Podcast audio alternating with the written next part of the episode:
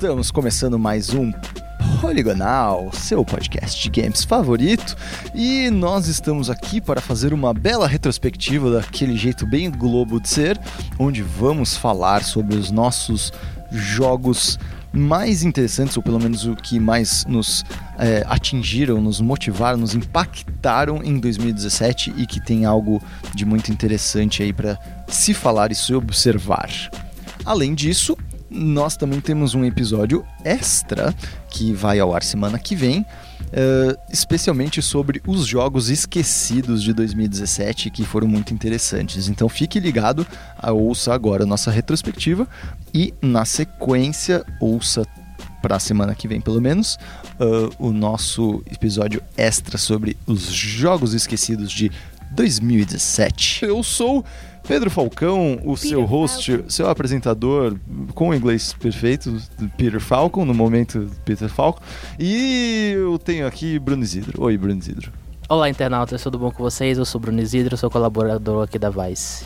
Bonitinho. Ah, que fofo. Esse Isidro mostrando seu currículo no crime.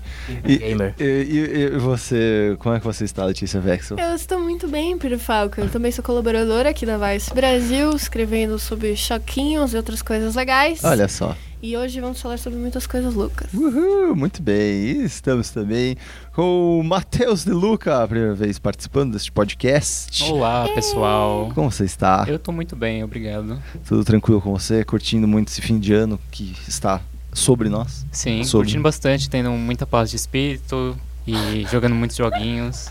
Tá Primeira pessoa bem. que eu vejo falar isso sobre paz de espírito. Paz de espírito. Eu amo esse termo, gente. Eu acho maravilhoso. Uma paz de espírito no final do ano. Eu, eu ah, eu como tenho, pode? eu tenho, eu estou tendo, porque eu, eu tô num momento muito, Nossa, gente, como chama, gente? Sublime, assim. Iluminado. Sim. É, iluminado. Eu, eu, eu, sinto de verdade que a gente está, que eu estou vendo este momento, esse espírito. Como é que é que você falou? Paz de espírito. Paz de espírito. Vontade daquilo eu vejo, com um P. Eu vejo, eu vejo que, que essa paz de espírito está chegando, sabe? É, eu, eu, Nossa, vejo ela se aproximando, mesmo, mesmo porque hoje, nesta sexta-feira que estamos gravando, é, eu estou. 15 de dezembro de, de 2017. 15 de dezembro de 2017, é que vai sair hoje mesmo, então, né? É, eu estou é, é, de olho nas minhas férias, que vão começar daqui a algumas horas. Então eu estou, estou, muito empolgado com, com esta parte da minha vida. E logo depois, saindo daqui, eu tenho que me mudar para uma casa nova. Vai ser um inferno. Então vamos falar de videogame para a gente não ter que falar da vida real. E vamos começar falando dos nossos joguinhos que jogamos, curtimos, às vezes nem tanto, é, mas que tiveram uma relevância muito importante para as nossas vidas em 2017. Vamos conversar com você, Bruno Zidro, porque afinal este foi um, um tema recorrente no podcast deste ano, que foi Destiny 2. Então, na verdade, não é nem Destiny Todo 2. Todo dia o Bruno Isidro falando de Destiny 2 no podcast. na verdade, Essa é a E aí, como na verdade, você não é... defende dessa... Na verdade, eu não tava querendo falar de Destiny 2, eu tava querendo falar de Destiny. Ah, num todo. Sei. Porque, como até o Falcão falou, esse nem de longe é o melhor jogo que eu joguei esse ano. Mas nem de longe. Tem muitos outros jogos que eu joguei que são muito melhores que ele. Mas só que Destiny, como um todo, foi o, o, o jogo que mais me impactou, que mais foi relevante para mim esse Impacto. ano. Impacto. Porque foi a primeira vez que eu consegui me imergir e me importar em um jogo online. Uhum. Uma coisa que eu nunca tinha feito antes na minha vida. Uhum, minha uhum. vida. Você nunca tinha jogado nem MMO? Não, não, não, não, não é assim. Uns... Eu, claro que eu já joguei alguns MMOs e outros jogos online. Mas assim, não mas se só que norma... né? Isso. Não, não pegou tão Mas só que normalmente, mas só que normalmente quando eu jogava era porque eu precisava jogar para poder escrever sobre, uhum. ou se não eu só via, dava, dava uma olhada, eu vi que aquilo não não era para mim, seja o World of Warcraft, seja qualquer outro MMO, seja qualquer outro tipo de jogo online, eu nunca conseguia me dedicar muito àquilo. Entendi. Destiny foi a primeira vez que eu consegui é, como eu falei, como foi a primeira vez que eu consegui imergir em um mundo de um jogo online e foi legal a uh, Destiny, e eu falo não só Destiny 2, mas Destiny como um todo, porque eu comecei com o primeiro Destiny. E aí, pra que eu tava meio que me preparando pro, pro lançamento é, do Destiny 2, então comecei com o primeiro Destiny. E aí eu fui pro, pro Destiny 2 quando lançou esse ano em setembro. E foram, e foram duas experiências diferentes, porque quando eu joguei o primeiro Destiny, eu peguei um jogo já que tava tudo pronto com todas as expansões e eu tive uma experiência diferente que eu tive com Destiny 2 que eu estou tendo ainda, porque ele está sendo lançado e está vindo com as expansões e, e tudo mais. E eu, eu, eu, na verdade, eu nem sei por que, que Destiny me pegou tanto assim. É isso que eu ia perguntar, tipo, o que que fez, o que, que te atraiu tanto no Eu acho que é porque primeiro, é da Band que eu já gostava da, da, da época do Halo sempre, sempre gostei. E eles têm uma coisa especial que, tipo, isso todo mundo vai é, falar de Destiny 2, até as pessoas que não, que não gostam tanto, mas todo mundo admite que é muito bom atirar naquele jogo. É uma sensação é, muito sim, legal. Sim. Os caras chegaram numa ciência do, do gatilho. É muito né? bizarro. E tipo, eu, eu acho que. E eu acho que isso que me atraiu primeiro. Primeiro porque fazia muito tempo, quando eu fui jogar o primeiro Destiny para poder me preparar pro Destiny 2, uhum. fazia muito tempo que eu não tinha jogado mais FPS. Então, eu tava meio com saudade de voltar a atirar em, em, em coisas. Dá uns tirinhos. Dá uns tirinhos. E é um, um, um, um, tirinho de qualidade, sabe? Você sente a arma, você tem a, alguma coisa que eu não sei explicar direito no Destiny que, tipo, você sente uma sensação muito boa quando você tá atirando. Tem um feeling muito legal. Acredite no coração das armas. É. e é, isso né, tem muito, né? E aí, tipo, isso, isso me fez tirar um, um certo tipo de preconceito que eu tinha antes com jogos online.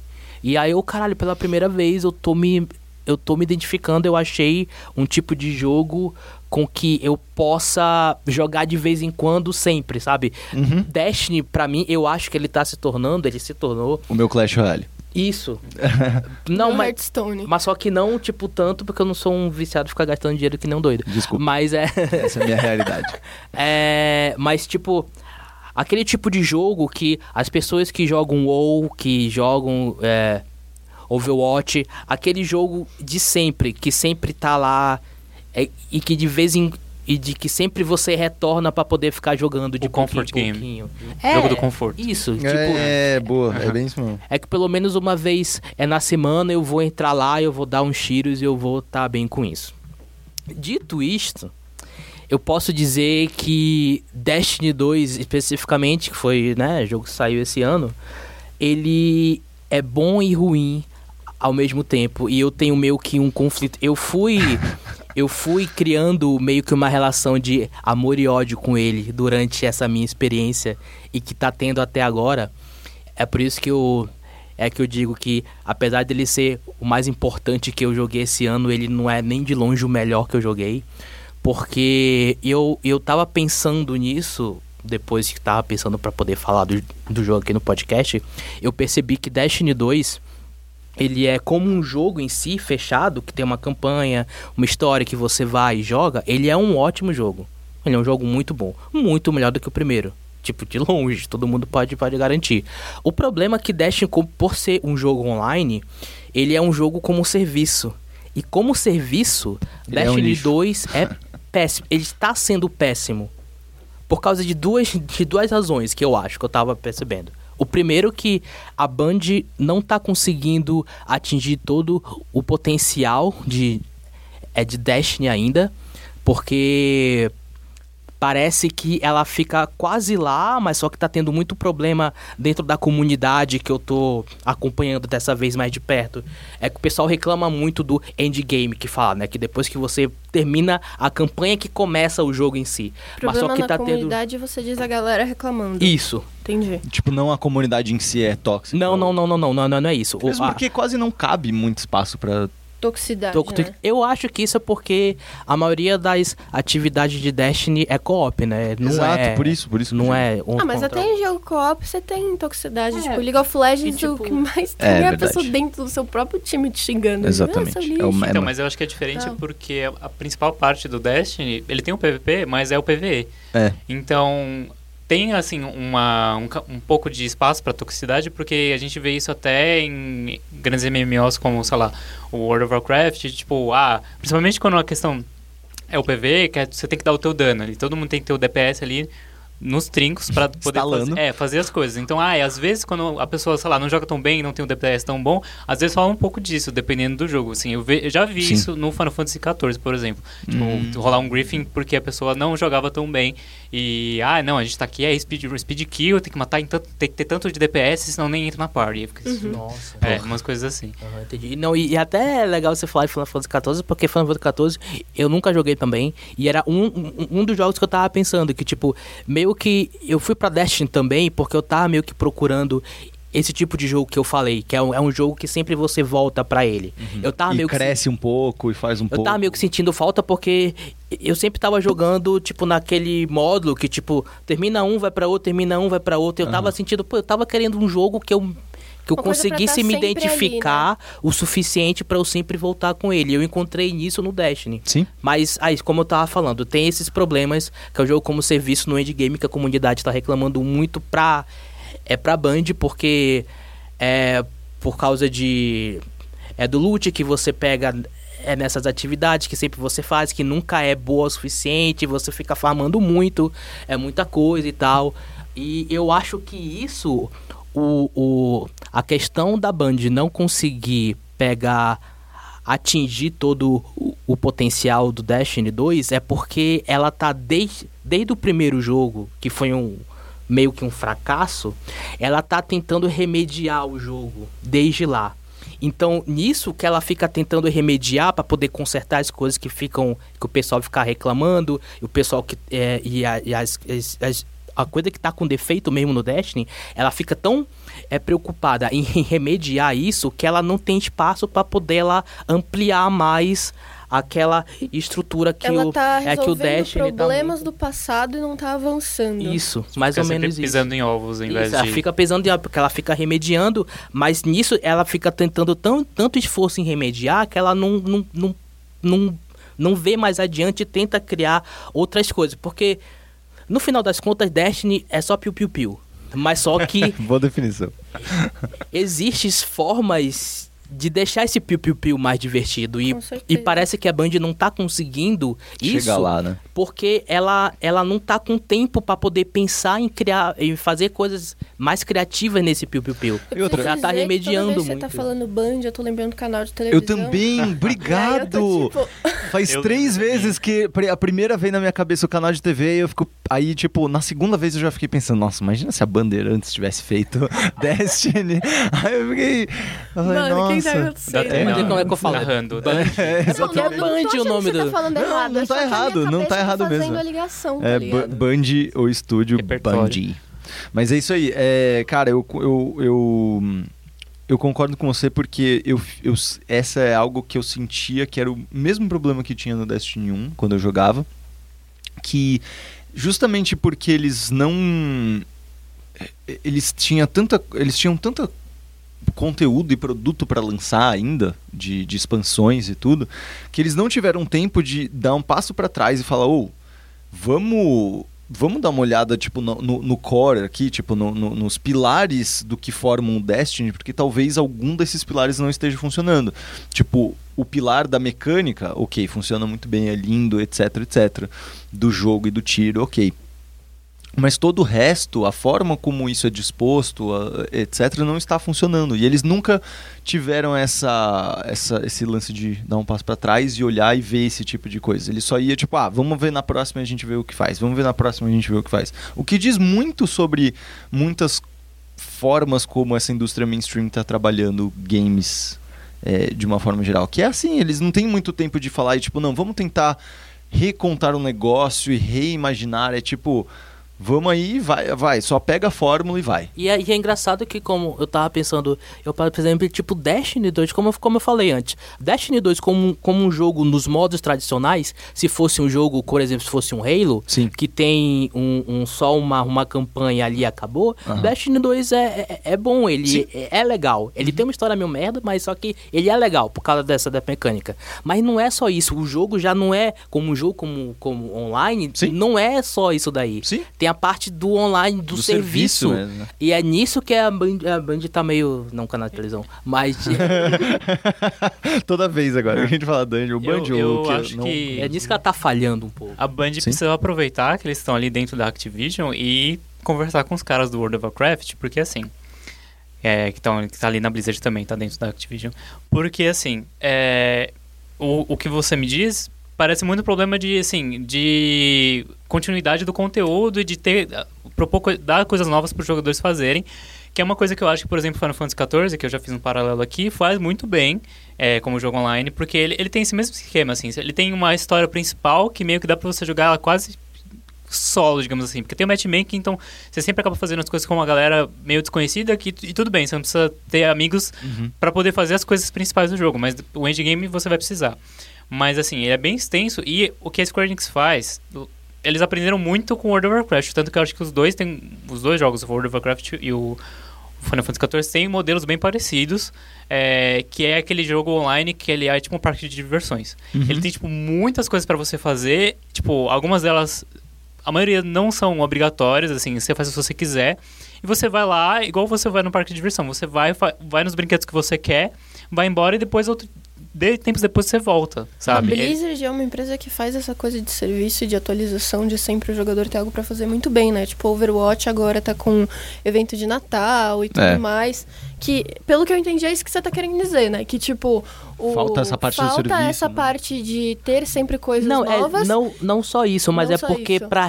É recompensar aquela pessoa que se dedica Sim, melhor. entendi. Porque as recompensas que eu recebo por eu estar me dedicando a esse jogo não me não com me certeza. não me fazem querer continuar Sim, a jogar, isso entendeu? é super importante pro jogador, né? A recompensa, Isso, a sensação de, mas tipo, caralho, até eu muito da hora. Até é legal você estar Final Fantasy XIV, Matheus, porque o Final Fantasy XIV foi um flop, a, a primeira versão. A primeira versão deu muito errado. Então, exato. Porque é muito parece, É tipo parecido. Destiny, o primeiro Destiny, e agora eles Cara. poderiam ter pegado assim um pouco que a Square Enix fez pra reviver o 14. E que foi o que eles fizeram, né? De Foi. tipo, mano, pera, vamos olhar a base do que a gente fez o nosso jogo, do Não, mas só que conceito e a tudo, e Final Fantasy do zero, XIV né? foi diferente que eles resetaram o jogo. Exato. É, foi. praticamente um jogo novo. E eles É, fizeram é. isso muito bem, porque assim, o primeiro, o grande problema do primeira versão do 14 é que ele tava numa, num motor gráfico que era muito pesado, tipo, Aham. é, sei lá, um vaso de flores no cenário tinha o mesmo número de polígonos que um personagem no, na versão atual tem hoje em dia. Então, tipo,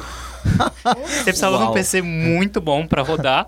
E assim, fora isso, a interface era muito. Era tudo server-side. Então, tipo, sempre, sei lá, você queria abrir o menu, teu PC tinha que mandar o, lá o pedido Ah. pro servidor pra voltar. Demorava tudo. Tudo demorava muito. O combate era muito lento, porque tudo demorava muito. Entendi. E aí, quando quem assumiu depois que deu tudo errado, o Naoki Yoshida, que é o atual diretor do jogo, ele pegou e tipo pegou a essência do que era que tinha que ser o negócio e aí mudou, mudou o motor, motor gráfico, mudou toda a parte de infraestrutura do jogo, ficou muito mais leve. Uhum. Ele ficou um pouco mais feio por causa disso, ficou, mas ele ainda é lindo. Uhum. É, você não precisa mais de um PC da NASA pra rodar o negócio. e agora é tudo muito mais responsivo. E aí eles trabalharam em cima disso. E, tipo, eles. é, na questão do conteúdo, é puro. Mais puro fanservice. Que, tipo, sei lá, tem roupa dos personagens do Final Fantasy VIII, tem roupa dos personagens do Final Fantasy X, essas coisas. Vários conteúdos que Sou tem os, tem os monstros do- dos outros jogos. É, tipo, puro fanservice. Mas ele tem também a sua parte original, que é a história dele, que é, tipo. Geralmente MMO, alguns, né? Não todos. Mas a maior parte tem muito problema que a história geralmente é uma merda. Ele tá lá só pra justificar você ir e buscar aquele pedaço de madeira pro aquele NPC. Mas é, no 14 é muito boa. Eu diria até que, sei lá, é a melhor história de Final Fantasy que a gente tem desde o 9, talvez. Ô, louco, É, é muito boa. statement. É muito boa, de verdade. Tipo, O 10 é boa também. é incrível. Eu e gosto, eu gosto. a questão é que, assim, tem outra coisa também. O Final Fantasy XIV você tem que pagar mensalidade pra jogar. Então você tem que comprar Aham. o jogo e pagar mensalidade. Então eles têm, sei lá, acho que Nossa o, Senhora. dobro de compromisso de, tipo, fazer É um isso que eu ia bagulho falar. que vai valer o teu dinheiro, sabe? E dobro de renda, sinceramente. Sim, Porque, tipo, querendo ou não, isso que eles fazem de serem sempre inventivos e de ter uma criatividade pra é, deixar vivo um mundo contínuo, cara, exige muita grana. Muita grana, com certeza. Que, Uhum. tipo, é certamente algo que, tipo, a Blizzard. Ah, desculpa, a de- o, o pessoal da Band e Destiny não deve. não calcula desse jeito. Tipo, Porque claro, eles- porque vende num, em números, provavelmente até mais do que Uhum. Final Fantasy. Tem mais até jogadores, etc. Mas. Acho que tem uns. A não renda tem é aquele, foda, né? aquele- aquela renda mensal que vem É. da mensalidade. né? A última vez que eu vi, parece que Destiny tinha uns 20 a 30 milhões de jogadores. Eu acho que Final Fantasy XIV tem 10, né? Eu não, não consigo É, lembrar agora o número, mas assim, são nos milhões também. Uhum. E aí essa questão, as atualizações de conteúdo, elas são gratuitas, É. e você só tem que pagar de novo quando sai uma expansão. A expansão é quase como lançar o jogo de novo, porque tem muita coisa nova. Tipo, saiu agora a Storm, Stormblood, Uhum. então tem toda uma região nova que não tinha no jogo antes, ou- aí inicia um novo trecho de história, é, Aquela mecânica novas nova de que você explicou, inclusive, na sua matéria do. é, das casas. casa da nova, É, uma região um, inteira. é, um novo setor lá de, de casas e tal. Então, aí- Condomínio. né? residencial, né? E aí, aí você pode ter que pagar de novo. Aí é quase o preço de um jogo de novo, só que isso, sei lá, tem uma a cada ano, eu acho. No meio disso, você paga a mensalidade e aí acho que a cada dois, três meses tem sempre uma atualização com coisas novas pra fazer. é, novas dungeons, novas raids, ou novos conteúdos que a gente chama de casual, que aí não envolvem as redes, né? Porque as redes a gente chama de hardcore, que é a galera que vai lá e, ah, não, tem que ter o DPS ali, muito bom pra fazer, e o resto é tudo o casual. Então, eu acho que a Band precisava meio que, sei lá, aprender da cartilha desses outros MMOs que não estão ali no mesmo gênero, porque eles não são shooters, mas na questão de você dar pro jogador é, aquilo que ele procura. Ainda mais porque, tipo, se a Band. O jogador só se compromete a pagar o jogo base primeiro, aí só vai pagar de novo quando tem uma expansão. Nesse meio tempo, é, o cara tem que ter alguma coisa pra fazer ele voltar a jogar. E, tipo, precisa rolar um, atualizações frequentes, nem que sejam pequenas, de adicionar, de mudar o que vai vir nos loots, ou de ter mais loot, ou de ter uma atividade um pouco menor ali. É, é isso que eu acho que, pelo que você diz, a Band precisa meio Consertar que fazer. E tem, e tem muito que, tipo, agora vendo como eu tô passando essa experiência no, no Destiny 2, eu tô. Eu tô meio que percebendo como é que o pessoal que começou a jogar no, é, é no primeiro pra Soul, e eu entendo perfeitamente todas aquelas pessoas que desistiram do jogo. Porque eu tô Desistiram. sentindo. É, desistiram, que tem, tem, tem é muita, muita gente. gente. Eu tem- mesmo. Tem muita Sim. gente que começou a jogar É. e desistiu por causa das expansões que o Destiny, o primeiro Destiny só foi ficar bom foi na terceira expansão. É.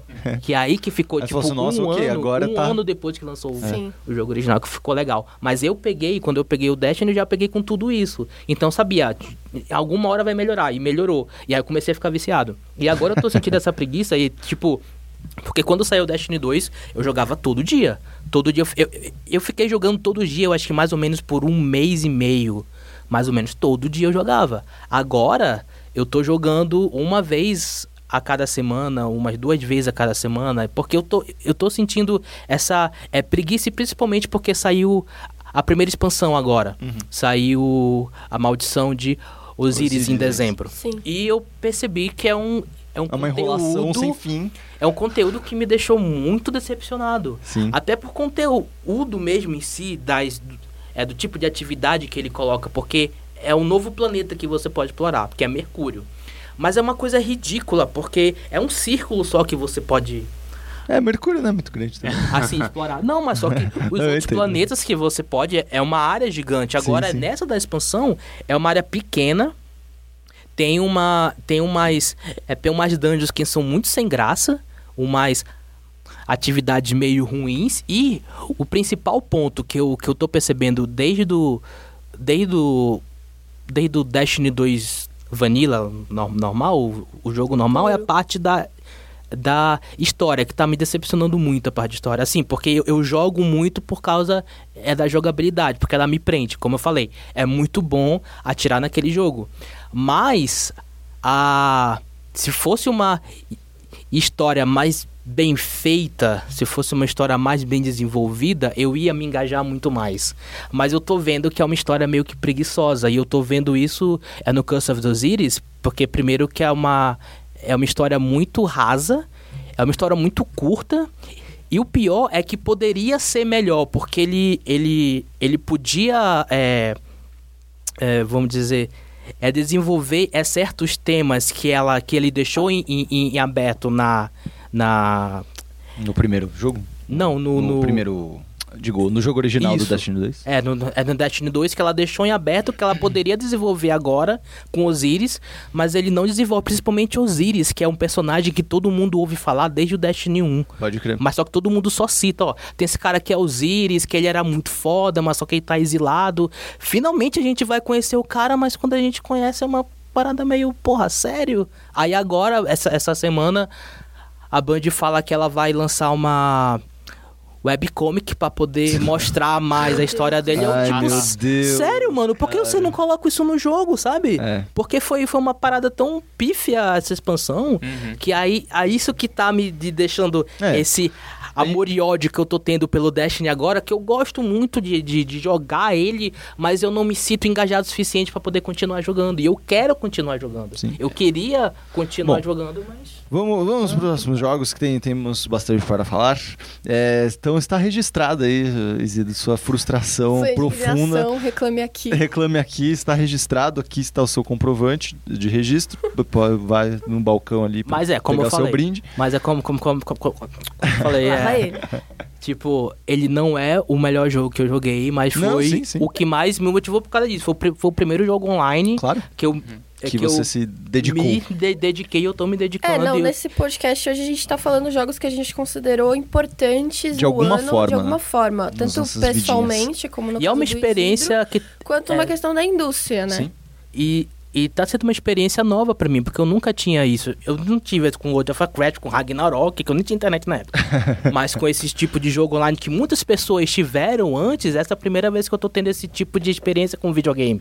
De online, tá sempre voltando. Por isso que é, é, é a mais impactante que teve pra mim, foi dessa. eu te entendo, te entendo. Letícia, qual Eu foi o mesma. jogo que te impactou Cara, eu, 2017? eu vou falar aqui de Horizon Zero Dawn, justamente por causa da representação feminina. Eu acho que esse ano a gente teve duas representações femininas no videogame que foram muito importantes, que é a da Aloy e também da Senua. Mas eu vou falar mais da Eloy aqui porque eu gosto de, de Horizon se encaixar perfeitamente na jornada da heroína, que é uma forma de contar história muito parecida com a jornada do herói, que eu acho que quase todo mundo deve conhecer, que é muito usada para criar vários tipos de ficção. Harry Potter usa a jornada do herói, vários jogos também, enfim. E a jornada da heroína é uma, uma versão da jornada do herói adaptada para contar histórias sobre mulheres de alguma forma. E e É que eu só... eu achei engraçado, não entendi. É porque... Não sei, sei, entendi. E, cara, é, teve, te- tiveram poucos personagens nos videogames, mulheres, que eu olhei e eu falei, caralho, que foda, muito legal, quero ser essa pessoa, que eu me imagino, tipo, criancinha, se eu visse essa personagem, eu ia muito, tipo, sei lá, pendurar um- uns panos na cintura e sair pulando em cima do sofá, tipo, ah, vamos matar robôs gigantes aqui.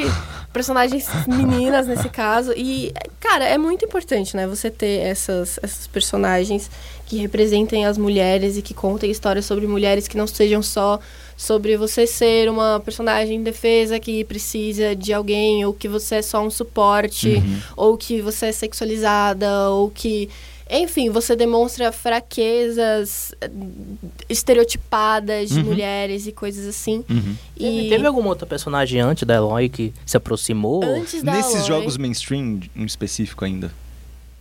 Cara, puta, preciso dar uma pensada, mas é muito difícil, tipo... é difícil de pensar, É né? realmente em- muito difícil. É, quando eu era muito assim. pequenininha, te- teve por um certo tempo, mas assim, como eu não, quando eu era menor eu não joguei muitos Nintendos, não teve uma proximidade tão grande, mas a, a Samus... Samus, é. ahn, que mais? Jogos mais sim. Cara, um que eu lembro A Ellie eu gostei muito que... Sim, recentemente. verdade. Tô Tem, tem um mais. que a galera sempre esquece, porque de fato foi um jogo que saiu no começo do PS3 e não, não, tiver, não teve uma importância tão grande e tal, que foi o Heavenly Sword, que é um puta jogo. É um jogo Confesso mó eu não legal, conheço. só que estranhíssimo, tá ligado? Ele é tipo ele. É da Ninja Theory, que é é o mesmo estúdio que fez o Hellblade. Hellblade. Não conheço. Pois é. De verdade. Eles, aliás, eles sempre, isso sempre foi uma puxada mesmo deles, né? Da, da Ninja Theory de, de contar. É porque eu, o, Heaven's Sword foi um dos primeiros jogos de PS3. É, Foi. Quando lançou o eles PS3. têm também, a Ninja Theory tem o Enslaved, Odyssey to the também, West, que é maravilhoso. que é muito bom É. e tem ali uma, uma, uma relação de camaradagem entre o, o Monkey, que é o protagonista, com a... Putz, esqueci Esqueci o nome dela, da é uma é com T. Tris. Troy, Trey, Tris, Um negócio uma assim. coisa É, um negócio é uma com coisa T. assim. É. e que ela é muito boa também e ele, como o nome diz, é uma odisseia pro, pro oeste e é realmente, tipo, é eles estão numa grande viagem e a evolução da relação deles ali é muito boa e ela é muito bem representada, eu achei, assim. Uhum, é mesmo. É mesmo. Então, eu confesso que esses jogos que vocês estão falando eu não conheço. Então, o que indica que a Ninja Theory tá precisando lançar Tá uma. precisando de um PR um melhor. cole- uma coletânea, sabe? Tipo, Pô, HD desses legal, dois jogos hein? novos deles. Principalmente Seria legal. Slaved, porque, É muito meu bom. Deus, é muito bom. Ah, mas é, é que, tipo assim, tem vários jogos que tem personagens femininas que não são frágeis e estereotipadas. Uhum, Só que a questão é, muitos desses jogos têm uma mulher uhum, e ela faz alguma coisa, uhum. mas ela é meio que uma mulher só na casca, Sim. sabe? Ela não tem uma profundidade Uhum. de o que uma mulher passa e de o que uma mulher vive. E às vezes ela é só um suporte mesmo, que de uma forma disfarçada, ou ela não tem uma importância tão grande. Uhum, e uhum. sempre é outro personagem que é o personagem que todo mundo vai olhar e vai falar: caralho. Queria ser isso aí, que as Oh. crianças vão olhar e vão falar: Meu Deus, vamos Total, brincar, cara. eu quero ser esse personagem Total. aí. entendeu? Não, a Eloy, a, a Eloy é muito, muito Ela é, é, muito isso. reconhecível, né? Muito, tipo, aproximável, parece, né? Assim, Sim. Tipo, é- realmente eles têm um, têm um carisma especial e tal. E outra, né, cara? Tipo, não lembro qual que... Quando, quando foi a última vez que esses jogos, por todos que a gente tá mencionando, que também é, tem representações interessantes, receberam é, uma essa chuva maravilhosa de críticas que a gente viu de Horizon e até importância mesmo no Game Awards, etc, saca? Então, tipo, é um negócio raro e importante de ser celebrado também, né, cara? Ah, Só uma, ah, uma outra pergunta. É, você chegou a, a jogar o Uncharted Lost Legacy? Não, Eu joguei. Eu, não sou muito de Eu joguei. Uncharted, eu tenho que confessar. Não, é, acho que o, o único que eu joguei foi, acho que o 2. Mas, é, mas, mas nem nem é por causa de gameplay, mas é por causa Aham. da representatividade. Não, eu sei porque que são tem duas, mulheres, mulheres e tal. Cara, mas eu não joguei. Eu achei tão legal que foi o que eu falei, da- acho que inclusive nos podcasts passados, que é tipo, cara, eu gostaria que Uncharted fosse só as- as- essas duas Eu meninas lembro, agora. eu lembro. Porque, cara, é, elas são é muito divertida e ainda mais que elas têm posições muito diferentes. Então, tipo, uma mina tem a. Eu não lembro mais, é, é Nadine, Nadine e Chloe. e Chloe. A Chloe, ela meio que. Ela, ela é o Nathan Drake. É, tipo, ela, é, ela é basicamente o Nathan Drake feminino, assim, com, com as coisas dela, etc. Mas é- é- sabe Só que que é? ela, eles é o problema. conseguiram. Então, Esse é o problema. Porque quando você faz uma- um personagem homem, se você tentar imaginar ele como mulher, é. normalmente você não consegue. Pois é. Porque você pensa, mano, mas ela não poderia fazer isso porque ela não iria ser tão fisicamente forte. Uhum, Ou uhum. ela não poderia fazer isso porque ela ia sofrer machismo. Sim. Se você tem uma personagem feminina que você olha e você consegue transformar ela num homem, Sim. tá de errado Tá- de alguma forma. alguma coisa de porque errado. isso não é a vivência feminina. Exatamente. Por isso, Entendeu? isso, por isso que eu falei. Tipo, a Chloe não é tão interessante, mas a Nadine é foda, porque ela é uma, uma herdeira de, tipo, um, de um grupo mercenário que se fudeu nos, outro- nos outros Uncharted. Então ela tem, tipo, um- um- um- uma avença pessoal com a família Drake em geral, não só com o Nathan, mas com o irmão lá, o Sam. É, ela tem as tretas pessoais delas e ela, e ela é moralmente cinza, digamos assim. Porque querendo ou não, ela era, mano, dona de um negócio, de, um, de uns mercenários foda, Ela é saca? Tipo, neutral good. É, ela é bem. Nem good, ela só. é, tipo, Neutral, ela, ela é neutral, true, true neutral, neutral. cara. Ela é true neutral, assim, porque ela, cara, e, e isso é interessante, porque ela teve uma, uma, um desenvolvimento, um desdobramento. é, pelo- que pelo menos parecia ser mais interessante, mas na história acaba não desenvolvendo tanto. Por isso que eu acho que, e- e- por conta dessa confusão com a Chloe e da Nadine ser só uma coadjuvante, que não é tão interessante como os casos de Horizon e de, é, e Hellblade. da, e de Hellblade, né? Então, Sim. Não, é, a- a Eloy, ela se encaixa perfeitamente na, no modo de contar a história da jornada da heroína, que eu acho que é uma das melhores formas Mas, realmente de é- você contar uma história de uma mulher. O, mas o, o fato da jornada da heroína é diferente da jornada do herói? Completamente Como é que é? Explica aí. Completamente diferente. A jornada do herói, se eu não me engano, são 24 passos, ou 12. 24 ou 12? Eu acho que são 12. Eu acho que são, eu acho que são 12 É que são, passos. existem 24 tipos de jornada do herói, se não me engano. É, isso, alguma coisa assim. A jornada do herói eu não me lembro direito. Mas enfim, são vários passos que é a saída de casa, aí você vai encontrar uma motivação, aí o herói vai passar por, por desafio, conflito, e vai evoluindo dessa forma, e você encaixa várias histórias nesse modelo, que meio que é um ciclo. Vai sempre continuando pra história do herói, sempre poder continuar. São 12 passos 12 mesmo. passos, tá. A jornada da heroína são é, oito passos e ele se difere da jornada do herói porque a heroína vai ter o problema que, né, dá pra você dizer que é o problema do machismo, né? Uhum. Que começa da seguinte forma: a, a heroína vive num mundo. Esse mundo, ela É o- vive no- na jornada, na- dentro da teoria, a gente chama de fe- o mundo feminino. Então, eu vou ser, eu vou usar o Horizon de exemplo, tá? Uhum. A Eloy, ela vive lá e ela é uma exilada. Uhum. Ela vive esse feminino, esse é o feminino dela. E aí, ela quer parar de viver no feminino para viver no masculino. Ou seja, ela quer fazer parte da tribo e quer entender o que aconteceu com ela, a mãe dela, de onde ela veio e tal. Que curiosamente, nesse caso, é uma tribo É uma matriarcal. tribo matri- matriarcal. Curioso isso. Aí o que acontece? Na jornada da heroína, ela vai sair do feminino e viver apenas o masculino. E aí começa os outros passos. Ela vai tentar se provar o tempo todo é, muito forte e muito, muito mais masculina do que feminina. Não, não literalmente ter Ah. masculino e feminino, tá? Tem que É prestar no, no atenção. sentido. Que é o nome que o, o- a teoria, Uhum. ela usa esses nomes. É tipo no sentido mais de, de, de, de luta de poder, assim, de, de, de opressão do, do que. Não, é, é- a, a teoria literalmente só usa o nome feminino e masculino. Tá, tá. Mas o feminino pode ser você ser muito forte e o Aham. masculino pode ser você usar maquiagem, Ah, aham, tá? aham. É Não só o não é nome que a teoria usa. Exatamente. Tá. No caso, o feminino da Eloy é ela ser uma exilada e o masculino da Eloy é ela participar da tribo e ser uma pessoa incluída na tribo, descobrir o que aconteceu com a mãe dela, a história dela e tudo mais. Tá. E aí ela vai começar uma série de o caminho de provações. Ela vai tentar se provar forte, ela vai se cercar de personagens homens, ela vai o tempo todo ficar fazendo coisas. E aí você pode perceber que ela tá tem várias missões que ela faz, que ela tem companheiros homens. Ela faz as coisas para pessoas sem nada em troca e ela vai ficando muito cansada. Uhum. E ela vai cada vez mais descobrindo que, cara, ela não vai conseguir aquilo ali, uma hora ela vai surtar e tudo mais. E aí tem a, a- uma descida para uma caverna, digamos assim, que eu acho que é literalmente a hora que ela entra na caverna lá das, das matriarcas, e aí ela acha que ela. Eu tô dando spoiler aqui, galera, Ah, mas enfim.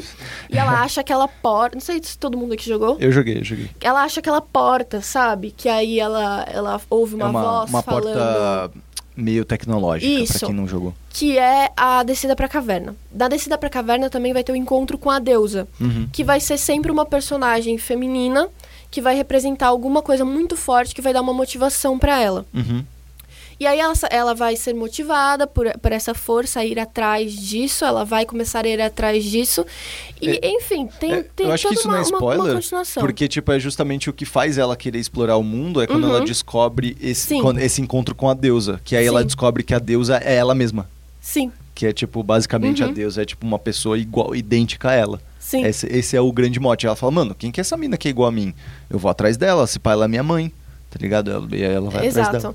E, É- é enfim, lindo, é lindo, é vai, lindo. vai, indo, vai indo nesse caminho aí. Eu não vou lembrar exatamente de todos os passos agora. Mas Animal. se encaixa muito bem na história da, da, da- na jornada da heroína, a história da Eloy, por, é por conta disso. E eu acho que é a melhor forma de você contar uma história sobre uma personagem feminina que a gente tem academicamente teorizado hoje em dia. Uhum. Que é uma, é uma coisa muito recente, se eu não me engano, é de 2000, 2014. Essa teoria é super recente de uma. Ah, é uma coisa super nova. recente de uma mina, de uma mina americana né, que ela escreveu, que dá pra aplicar pra qualquer tipo de ficção, você consegue aplicar isso Animal. praticamente pra você criar. Muito e legal isso. isso faz, faz ficar diferente de você botar na jornada do herói, porque você, como mulher, você sempre vai ter esse problema. Tipo, eu, quando eu era pequena, todo mundo virava pra mim e falava: Meu, você não pode gostar de videogame, isso é coisa de menino, não sei o que, Uhum, nananana. E aí, cara, eu acho que você pode falar isso com praticamente todas as meninas que gostam de videogame. Todas as meninas que gostam de videogame começavam a negar. Tipo assim, ah, eu não vou usar rosa. Uhum. Ah, eu não vou usar maquiagem. Ah, eu não vou ter boneca. Eu vou jogar videogame e eu vou sair com os Negava moleques na escola. né? Exato, o feminino, né? O feminino. E aí é você, isso, você ia, você se envolvia com os meninos da escola, porque os meninos da escola eles jogavam videogame também, e, e eles discutiam esses assuntos com você. Então você ficava toda Muito molequinha, toda molequinha lá, não sei o quê, até que você vai crescendo, e aí você descobre, tipo, coisas como feminismo, representatividade e tal, e você fala, mano. Foda-se. É, exato, é. Tá ligado? que é justamente como, como Que legal, acaba cara. a jornada da heroína. A jornada da heroína acaba com o equilíbrio entre dois mundos. Uhum. Que a heroína aprende a viver com o masculino e com o feminino dela. Né? Nossa, porque ela é vê bem que isso, ela né? precisa dos dois. Ela precisa, a Eloy, ela precisa ser uma exilada, porque É. ela, ela sempre vai ser uma exilada, Uhum. ela sempre vai ter aquilo tudo, mas ela também vai fazer parte ali das coisas, ela também vai descobrir o que aconteceu e tudo Sim, mais. sim, entendeu? sim. E é até interessante você falar que isso é uma teoria de 2014. Eu porque... acho que é 2014, eu Não, não, mas só que mesmo mas assim- é bem Recente. recente. É recente, porque você vai ver que a teoria da jornada do herói é antigaça. É, grega? é, muito. É grego antigo. Tipo, é muito. Eu não- não- não- precisou eu acho que não agora. é Acho que não é antigo, é, né? 800, é 1800 e pouco, foi logo depois é, do Joseph Campbell. É, foi um pouco depois também de um cara fazer uma outra teoria relacionada a contos de fadas, que o cara pegou 800 e poucos contos de fadas, fez uma análise dentro dos contos de fadas, de É. vários personagens, e aí depois tem a teoria do Jornada do Herói de Joseph Campbell. Quanto Sim. que é aí, Falcão? Você achou a Então, data? é, o primeiro livro do Campbell em relação a isso, que é o Herói de Mil Faces, Isso. que é o de 1949. 49. Mas, Isso. de fato, já se falava sobre narrativas que são representadas na jornada do herói desde Há muito tempo. trocentos É, se você anos. quiser dar uma procurada aí pra gente dar a data exata de quando que é a jornada da heroína, se você É, colocar jornada da heroína, você vai achar. heroína. Enfim, mas, cara, não, é interessante porque eu não conhecia e de- a- tudo isso que você tá falando, de fato, é, se encaixa demais na, na jornada da, da, da Eloy, assim. Tipo, tudo isso que você falou é muito real. Tipo, ela, o tempo todo ela só tá tentando encontrar o equilíbrio entre as coisas e tudo. É muito, É, muito é, até você falou que esse herói de mil faces é de 46? 49. 49. 49, mas você vê, tipo, o Hobbit, que é um, um livro antes disso. Ele é muito estruturado com a jornada do herói. É porque as E teorias... é um personagem masculino. Exatamente, as teorias elas são formadas depois que você tem material para fazer o estudo. Então, primeiro, né, tinham vários, várias, várias histórias publicadas já, e Joseph Campbell pegou essas histórias e falou: tá, o que, que essas histórias têm em comum? Né, histórias que deram certo, que venderam muito, que, que fizeram muito sucesso. O que, que essas histórias têm em comum? Para eu teorizar isso, é- era um registro. Ele não queria criar uma fórmula nova, ele queria entender como as histórias estavam sendo feitas. Então ele pegou e fez isso. Já essa menina que fez a, a jornada da heroína, ela pegou um pouquíssima coisa, porque tem pouquíssima coisa, e ela fez muito é, inspirada na do Joseph Campbell como fazer histórias, É. como você criar daqui pra frente.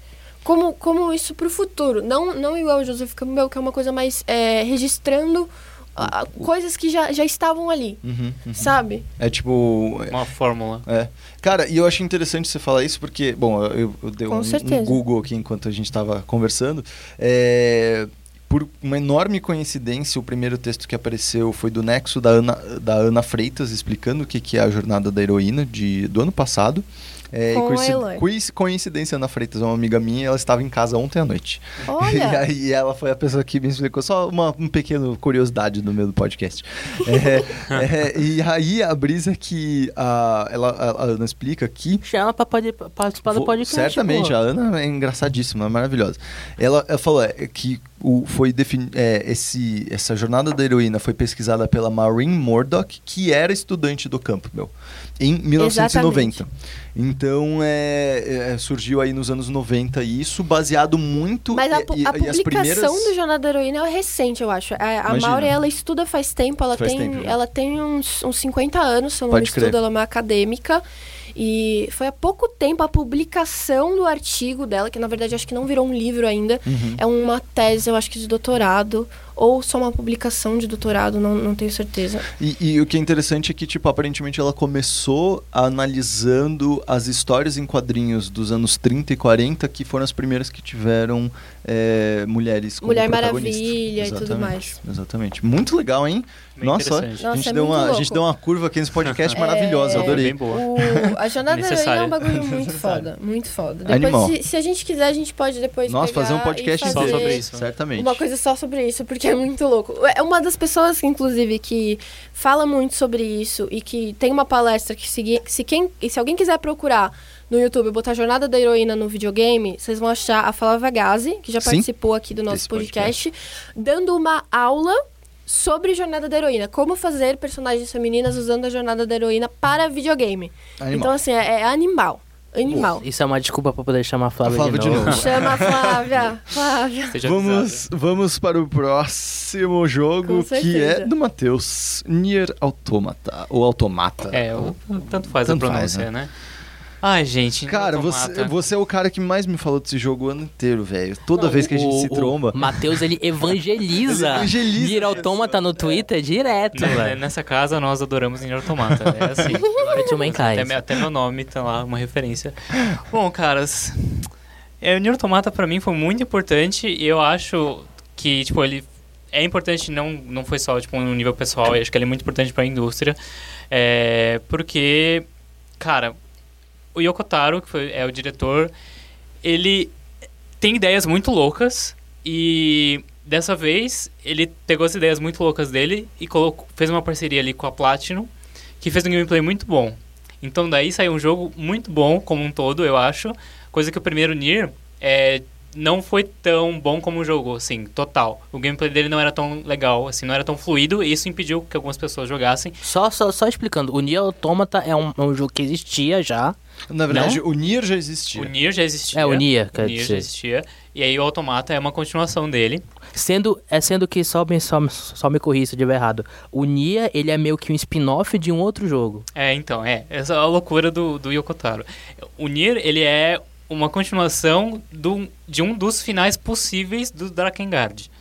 Da Kengard é um outro jogo. Que é Não, uma outra Drakengard, franquia. que é é uma outra franquia. É uma outra franquia que tem, acho que tem três ou quatro jogos. Mas foi o, mas foi É o Yokotaro também. que Sim. se... Tá. É, e tipo, ele tem essa ca- característica que ele põe sempre muitos finais pros jogos dele. E todos eles podem possivelmente ser canônicos. Depende dele. Por exemplo, o final que originou o Nier não era exatamente canônico. Mas aí ele resolveu fazer um spin-off e virou Cara, é, eu descrevi o Yokotaro, pra quem, quem não conhece ele, que é um cara que sempre fica usando uma máscara gigante com uma cabeça gigante meio bizarra. De assim, lua. com- de lua, com um é, sorriso que é a cabeça de um estranho. dos personagens do Nier. Do Nier, né? É. É, eu, eu, eu falei que ele é tipo uma mistura entre um. é, Ele é um. A mistura exata entre Him- Hideo Kojima e Augusto dos Anjos. Porque ele é um cara, tipo. Nossa senhora. Extremamente. tipo, ele é um cara todo gótico que gosta de ficar falando das entranhas do ser e, e, e- e brincando com essas coisas complicadas e essa coisa meio cinematográfica e conceitual ao mesmo tempo, saca? É, é- então, e aí ele conseguiu unir isso agora com um gameplay muito bom. Muito e- bom, E, né? e que, tipo, é super meta, assim, porque, Uhum. vamos lá, o Nier Automata, ele se passa milhões de anos depois do, do Nier, que se passa milhões de anos depois do Drakengard. E, basicamente, a humanidade acabou, é, alienígenas invadiram a Terra e mataram todo mundo. E isso, aí, tipo, o que sobrou foram os androides que, teoricamente, tinham sido criados pela humanidade para defender a humanidade. Já gostei. E o que sobrou Um ser humano. o que teoricamente sobrou da humanidade está num refúgio na Lua. Eles vão ficar lá até que os androides limpem a Terra para eles poderem voltar. A Terra está em um estado pós, pós, pós apocalíptico. Só tem robôs lá na Só Terra. que limpar de quê? do- dos- do- dos dessa treta, invasores. da, da Ah, guerra. tá. Que Os os, aliens estão lá ainda. Ah, aliens? Ah, tá, entendi. São É. aliens robôs. Aliens robôs. É que o- na verdade, os aliens criaram. O exército deles são de robôs. É, os aliens verdade, são. isso, isso. Quer dizer, não sabemos como eles são direito. É tipo nunca- Star Wars, que tem aqueles robozinhos lá de, de batalha, né? É, isso. E aí. Roger, Roger. Você Isso. tá no controle da. Você controla três personagens ao longo do jogo: a 2B, o 9S e a A2. E eles são androids também. E, cara, é muito difícil falar assim de tudo que esse jogo representa sem dar spoiler. mas ele é uma jornada do, no profundo do que é o ser humano. Porque tem um monte de robô que tá se matando na Terra e tudo que esses robôs mais querem é ser, é ser humano. Só que, tipo, você vê eles cometendo, sabe, os mesmos erros que a humanidade e tendo ações estúpidas igual a humanidade, sendo que, teoricamente, eles são seres perfeitos, que não tem necessidade dessas burrices que a gente faz, mas tudo que eles mais querem é ser humano. Tanto as máquinas que Pra sobraram quê? dos alienígenas, quanto os androides. Só que os androides, geralmente, isso tá muito reprimido dentro deles, porque te- eles foram criados pra matar. Por que, que eles querem ser humanos? Ué, por que, que os seres humanos querem Porque ser eles querem um propósito. Não, eu não quero ser nada, eu só quero morrer. O que que Não, tá mas-? Não, porque os robôs querem ter um propósito. Porque eles estão lá pra se matar. Só que eles começam a questionar por que, que a gente tá se matando. Sabe? Tipo, Entendi. é, os, os robôs que são o exército dos aliens estão tipo, por que, que a gente tá se matando pra esses aliens? pra ter E androides, mortalidade, por que que né? a gente tá se matando? Ô, É uma eu- coisa eu, humana. tive que eu tive que me spoilar. Mortalidade. Mortalidade, que é uma É, coisa humana. porque, tipo, É. Os robôs, eles morrem, os androides, por exemplo, eles morrem, só que tem, sei lá, milhões de corpos deles. Então eles só transferem os dados para um outro corpo. Então eles, teoricamente, enquanto tiver corpo pra eles, eles não vão morrer. Agora, é uma coisa interessante que você falou. Que eles são perfeitos, seres perfeitos. Uhum. Mas eles fazem as mesmas burrices dos humanos. Ou seja, eles têm falhas. Eles, ele, por, eles, por exemplo, eles forçam eles a terem falhas para poderem se tornar humanos. Sim. Porque eles são perfeitos. Então, eles, eles não têm falha Eles nenhuma. estão te- teoricamente perfeitos. É, Fisicamente eles são perfeitos, só que a partir do momento que eles começam a questionar as coisas e começam a ter consciência de si, é aí eles passam a cometer os erros dos humanos, porque, assim, não sei dizer, não- não- acho que não é exatamente eles passam a cometer erros de propósito, mas tentando imitar os humanos, eles fazem as mesmas coisas e cometem os mesmos Sim. erros. Porque, tipo, por exemplo, as máquinas que invadem, elas absorvem todo, sei lá, toda a biblioteca da Terra. Então eles entendem conceitos como capitalismo, socialismo, política, essas coisas. E eles começam a tentar reproduzir as formas de governo que os humanos tinham. Então você encontra, sei lá, um reino de robôs, máquinas, que, sei lá, tem um rei, aí tem, tem tipo, uma monarquia, Monarquia. uma coisa assim. Então, e, tipo, se você. Se eles. Eles com certeza viram que aquilo era meio estúpido e deu errado, mas eles tentaram reproduzir, sabendo que dava errado, porque eles queriam ser humanos. Mas eles não respondem para a humanidade que tá na Lua? Ou eles são meio que. Então, Seres esse é um ponto que. assim. Tá, não é bem um spoiler, queria ter revelado meio cedo. Não tem mais humanidade. Eu acho que. Tipo, que- ele- Já era, assim. Que já era spoiler já. É, então, não tem- aí, é Não, mas não fala muito Gente, não que eu é um vou jogo jogar. de 3 Ah. de março. Então Ah, mas tá- não, não, não, não, não, não, não. eu não vou contar não, tudo, não. mas é assim, a humanidade. Eles são ditos para eles, ah, não, a humanidade tá na lua, tá não sei o quê. Não, é uma farsa, não existe Ah, mais. Tá, tá. E os aliens que trouxeram também as máquinas também não existem mais. Então Só só, tem os robôs. literalmente Só os tem eles robôs. lá, entendeu? É, essa é a coisa. Então aí, eles. Alguns têm essa consciência de que, tipo, sabe, a gente tá aqui lutando por nada, porque já não tem mais nada, outros não. E aí tem, tem uma coisa bem legal, e também não é spoiler. Os personagens principais, os androids, eles usam vendas, né? Uhum. O A2B e o 9S, a A2 não. Se você perceber enquanto você estiver jogando, toda vez que eles tiverem uma revelação muito grande, ou que eles estão vendo realmente o que tá por trás, a verdade, ou seja, que eles percebem, ah, não tem humanidade, não tem aliens, não tem nada, só tem a gente aqui, eles estão sempre sem venda, Ah. porque eles estão vendo a verdade. Uhum. E aí, é... Tipo, Tem muitas analogias aí, cara. tem.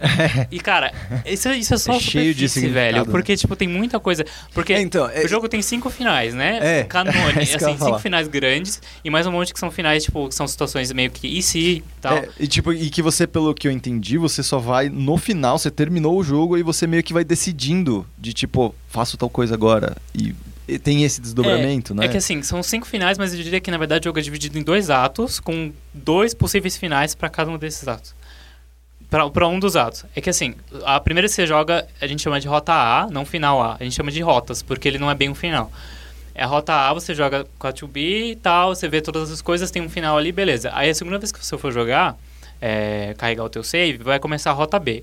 Você vai ver as mesmas coisas que a 2B passou pelos olhos do 9S, que é o parceiro dela. Então você vê mais ou menos quase os mesmos eventos até certo ponto, e aí depois. Porque tem alguns momentos da narrativa que eles se separam. E aí você vê coisas que você não viu na primeira vez, porque você tá jogando com ele. Hum, Meu Deus, esse É. jogo é muito complexo. Só que aí nessa segunda vez você entende muito mais coisas sobre o que aconteceu na primeira, que meio que acaba a primeira vez você fica tipo, hum, tá, Hum, entendi nada. quê? É, aí na segunda vez você começa a entender muito mais. Aí a terceira vez, que a gente chama de rota C, aí é uma continuação da A e B. Porque A e B, elas vão terminar no mesmo ponto, a C começa depois. Da onde A e B Que chegaram. maravilhoso isso. Só cara. que, aí, Quando eu cheguei na rota C, eu falei, caralho, o jogo começou aqui. Porque, tipo, tem muito, muita coisa acontece assim. Logo nos primeiros cinco minutos da rota C, você fica tipo, Meu Deus. meu Deus, era preciso respirar. Mas só que cada rota demora mais ou menos quantas horas pra poder terminar? Ah, A rota A, por a exemplo. rota A, como é a primeira vez maior, que você né? tá jogando, e você tá descobrindo as coisas, sei lá, 15 horas. Caralho! Só que a rota B você já sabe Ô, tudo. louco. Você já sabe de tudo, e até certo ponto. É, então você termina muito mais rápido, sei lá, deve dar 5 horas no máximo. E aí a rota C já começa tudo de novo, talvez mais umas mais umas 5. A rota C não é tão longa, não é tão longa quanto a primeira. É que a primeira é a primeira vez que você tá jogando, então você tá descobrindo muita coisa, você dá muito mais liberdade. Depois que você começa a entrar muito na história, se você for tipo eu, você tipo, meu, eu preciso saber logo o final disso, aí você só vai. e aí você. Total, vai dar umas 20 horas. Sim, porque o- os finais D e E, eles são. Eles ocorrem com base numa escolha que você faz no final da rota C. E quando você termina a rota C, abre o Chapter Select. Então você pode, para pegar os dois últimos que faltam, D e E, você vai no Chapter Select, vai no direto. último disponível e só faz a outra escolha diferente. Entendi. Então, é, na verdade, é, dá umas 20 horas no total, só a história. O resto é side quest e tal. E, cara. Meu Deus do céu. Esse- eu tô fudido quando pegar esse jogo, cara. Nossa. ele é muito. Ele é muito um metalinguístico, assim, de tipo. E, é, tem, eu tava, eu tava vendo algumas comparações, estavam falando do Nier Automata, com esse negócio de Android e tal, com, é, com Blade Runner do 2049. Tem alguma coisa a ver? Então, eu não Você cheguei vê? a assistir o filme. Ah, você não ainda. viu o filme, tá? Mas tá tem uma coisa a ver, porque assim, no Nier, o primeiro, é, a história O dele... É primeiro de PS3. Isso. Tá. A história dele é que, com base no, no, no final, num dos finais lá do Drakengard, nesse final do Drakengard, chega um alien, um alienígena na Terra, uma coisa louca lá, de outro lugar. É que assim, do o Drakengard não se 1 passa do- na do- Terra, da- na nossa Terra. aliens. É tipo uma coisa meio medieval tal. É, na verdade, acho que é na nossa terra, só que muito no passado, enfim. Aí acontece um negócio que uma coisa lá do passado vai parar no- na Tóquio de hoje. E é- esse negócio que vem é tipo um- uma entidade, assim, ela traz consigo uma, uma peste, tipo uma- um vírus. Que começa a infectar a humanidade e vai todo mundo eventualmente morrer Mano, desse tá vírus. Só que, Japão, né, mano? só que aí a humanidade pensa, puta, a gente vai todo mundo morrer. A gente precisa criar alguma coisa. E aí eles criam é, os replicantes. Se chama replicante também. Vocês acham que a galera bota cocaína ou maconha na água do pessoal lá no Japão?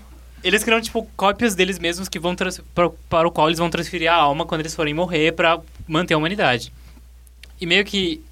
Eu não, eu não cheguei a jogar o, o primeiro Nier porque eu não consegui adquirir uma cópia dele. Na época eu não joguei. Fui tentar achar, não consegui agora. Mas eu já li muito sobre. E aí, basicamente, é... no final do. É tudo muito triste, Não, tá, eu- gente? Não, não, mas tipo, não, Não nem precisa falar que eu não quero saber. Mas Ok. é tipo, o, o, Não quer tomar spoiler. o Nier Automata, ele é da palavra autônomo por si só. Sim. Dá pra você jogar ele ele. Dá. sem Pode precisar jogar sem de, de história, outros. de background nenhum Dá dos pra outros você jogos. jogar sem, sem ter nenhum background. Lá pro meio da rota C, talvez você vai ver alguma- alguns arquivos, você vai encontrar que vai citar muita coisa do primeiro Nier. Dá pra você entender por cima, você não vai entender na profundidade. Mas a base do, do automata em si, você, você, ele é singular, é tipo, por si só, independente. Você só não vai ter tanta profundidade, tanto assim, do que, do que levou até onde eles estão agora. Uhum. Mas ele é fechado dentro de si próprio. E, e- e, tipo, essa coisa do gameplay, que eu bato tanto na tela, que é muito bom, ele te leva até a questionar por que, que é tão bom, assim. Porque, tipo, o gameplay é você matar um monte de máquina e você se sente, nossa, caralho, tem, mu- tem tipo, muitos inimigos na tela às vezes. E você trucida todos eles e é, tipo, muito Maravilhoso, satisfatório. assim. E depois você pensa, caralho, é, porque ele te- começa a te questionar umas coisas, tipo, por que, que eu tô matando esse monte de robô, sabe? assim, né? Tipo, Que legal. porque pros cara. androids, é, sei lá, o, o- a missão deles é matar os robôs. Então tem muitos que, tipo, não, a gente precisa matar os robôs, tal, não sei o que. E aí depois eles começam Jogar a ele. questionar por quê. Meu, é muito É um legal, um ele- Spec Ops The Line japa. É, Assim, é, tipo- isso. E, e, e, cara, Muito legal. Se tivessem legal. androids na Terra agora, vocês acham que eles deviam ter os mesmos direitos que a gente? Ué, claro. Meu, não vamos entrar nessa que isso É. tá fudido. Só, só tá querendo perguntar se jogar ele é legal. Sim, é, é muito Porque bom. ele é, É um... Platinum, né, cara? É, ele, não, a parte fez uma meta já. Baioneta é, É, muito gostoso. Baioneta, mas Esses últimos Ele é tipo, você vai ter essa satisfação no baioneta, assim. Abaixo Ah, ele é meio baioneta. baioneta. É, tipo, ele é super hack and slash, assim, ele tem um sistema de RPG que tem na customização dos chips, tá? Porque os androids são literalmente computadores am- ambulantes, então você tem um sistema de chips lá que você pode customizar e os chips te dão, é, Hum. sei lá, mais HP ou mais ataque, Sim, não sei o quê. claro, Inclusive existe o, ou o sistema do sistema operacional que se você tirar você morre. Dual chip. Nossa. É, mas, Dual é, chip, o Android. E tipo, A gente tá falando aqui dos jogos que mais impactaram a gente, que foram importantes. O meu, Destiny, foi porque foi o primeiro jogo online, o primeiro jogo que me fez ir pra essa parte de jogos online e tal. A da. A da Esqueceu Letícia meu foi. nome. Não! Esqueceu meu nome. A da Letícia foi por causa da personagem feminina, da representatividade e tal. Por que, que você acha que Nia te impactou tanto? Porque ele me fez questionar até a minha própria que humanidade. Ele é o jogo mais importante pra Porque gente. ele me fez questionar até a minha própria humanidade e o, o que a gente tá fazendo aqui nessa terra, sabe? O Matheus é um reptiliano. E, Ué, da, da perspectiva alienígena, tá, gente? Não da e perspectiva ele chega humana. nos pontos que ressoam muito com a história da nossa própria humanidade mesmo, porque eh, eu não vou. to- Isso aqui não é bem spoiler, mas assim. Tem muito uma coisa que, tipo. que eles abordam que é a evolução da. que é, lá, séries, seres viventes evoluem por conflito. Ele aborda esse tema. E isso me fez, sabe, te faz pensar na história da humanidade, tipo, sabe, da- das guerras que a gente teve, se a humanidade realmente só evolui por conflito, se isso é uma farsa, se não, que tipo, te faz questionar muitas coisas da gente, assim, da humanidade. E, cara, eu fico muito, tipo, é muito louco, e você vai numa viagem, e, e o final, velho, Mas você não acha que você, não, você entra numa bad? você entra numa bad, esse jogo numa tá aqui pra fazer a gente sofrer. Mas é uma bad. Tem- tem uma tirinha muito uma, boa. Uma É uma bad, bad só de que boa. É uma bad que te leva pra um. pra uma. Uma viagem. Uma viagem que vai, pode te levar a coisas boas, assim. Tem uma tirinha muito boa que são os três personagens do Nier, assim, eles estão com os braços erguidos, assim. Aí tem um balãozinho escrito assim: Nós somos o Esquadrão Yorha e nós estamos aqui pra fazer você ficar triste. é, E tipo, foi. É, so- ele, ele, te, ele te fez despertar certo tipo de pensamento que nenhum outro tipo de é, produto cultural já te fez pensar? Ou Sim. que é por isso que te impactou tanto? assim? Que profunda é, essa eu acho que sim. E eu acho que Uau. ele é um excelente exemplo de porque como, os- de Sim, como não, os games entendo. podem, tipo, ter uma abordagem tão.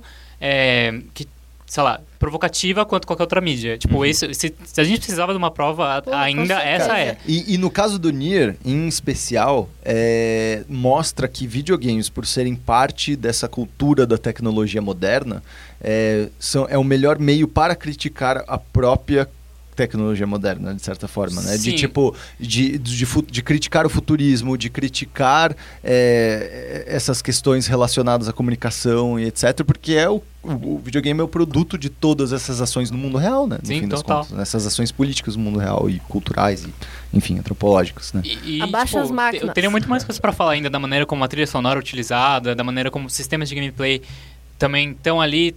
Tá tudo fazendo. No caso da trilha sonora, não tanto, mas tá tudo fazendo uma crítica, tipo, a, a, a si mesmo, Uhum. como produto, e a humanidade, a tecnologia e a Animal. existência. Nossa, e lindo isso. a questão da trilha sonora, inclusive, que ele ganhou o prêmio de, De melhor trilha. sonora, Sim. é porque, cara, o jeito como a trilha sonora é usada, sei lá, não é só uma música ambiente que tá ali pra. ou- as músicas, elas têm várias. Diegética? Aquela que tá, que tá no cenário e começa a tocar ou não? Sim, a música tá no cenário, a música dos momentos importantes, tudo, elas todas são- funcionam muito bem porque elas. Uma das coisas que fazem funcionar muito bem é que elas, as músicas têm umas três, quatro versões diferentes. Tem a versão normal, aí tem uma. Depend, Um remix? mais ou menos, é, dependendo do que tá acontecendo, DJ. ela. Por exemplo, se você tá andando. Tem a música do ambiente, você tá andando num cenário, e aí você começa, sei lá, enquanto os robôs começam a lutar com eles, a música não troca pra uma música de combate. Ela fica mais rápida. Ah. E aí entram elementos. Às vezes a música não tem vocal, aí você tá lutando, aí entra um vocal lírico no fundo tal. A música é, é dinâmica com o que tá acontecendo. Que louco. No gameplay e nas cutscenes também. E tipo. A música dos créditos, é que os créditos são muito importantes. Eles não são só créditos que vão subir. Lembrem disso, os créditos são muito importantes nesse jogo. De verdade. E a música que toca nesse momento dos créditos, tipo, ela tem acho que duas versões, uma no. Três, né? Um inglês, outro japonês, e tem um idioma próprio, é, que é um, Dos chamam- robôs, assim. eles chamam de língua do caos. Aham. É um- uma coisa que parece que tá falando qualquer coisa. Só que essa música é, tipo, muito importante e ela também vai se alterando enquanto tá acontecendo a coisa que acontece nos créditos que eu não posso falar. É. E, e, cara, é muito emocionante, de verdade, assim, nos créditos, eu acho que, tipo, eu já chorei com games, mas, assim, eu chorei de soluçar, de verdade. É, tipo, é Pô, muito impactante. Caraca. É sério. Dá pra perceber Deus, muito cara. que o. Meu Deus. É que o Otokaro e o Yokotaro é muito nível Kojima, mas só que Kojima é meio blasé, tipo... Isso. O Okotaro parece ser um cara Exato. muito da hora de se conversar e, Sim, tipo, é, beber sim. uma breja, porque Mano, todo mundo fala que ele bebe pra caralho. que ele deu pro Game Informer, que aí tem um, uma hora que questionam dos processos criativos dele e tal, e como é que ele escreve as coisas. E daí, é, é até engraçado, que ele fala que, tipo, ele, ele começou a fazer as coisas, tipo, mais louconas, assim, toda vez que ele tava muito bêbado. então ele escrevia quando ele tava Ele- bêbado. ele- todas as mano. vezes que eu leio sobre isso, eu fico pensando, cara, que muito doido, né? Que, tipo, em 2017 a gente possa falar de alguém que claramente tem um problema com álcool, porque ele claramente tem. Tem. e ele já falou muitas vezes de, tipo, de acordar bêbado e, tipo, mijado e cagado. Tipo, ele já falou isso, sabe? E, e, de certa forma, não romantizar essa parte, mas de, tipo, falar, olha, ele é funcional, tá sim, ligado? sim, tá ligado? É, é bem isso, esse é o ponto, eu acho.